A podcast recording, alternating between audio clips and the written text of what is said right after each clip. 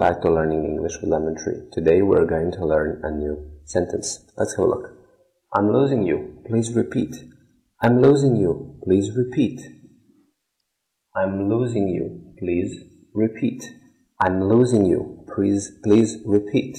I'm losing you is a phrase that means uh, you want to express difficulty in understanding. So you're using this phrase when you want to express difficulty in understanding. You have a difficulty in understanding what other person is saying. I'm losing you. Please repeat. I'm losing you. Please repeat. Thank you for watching. See you in the next video.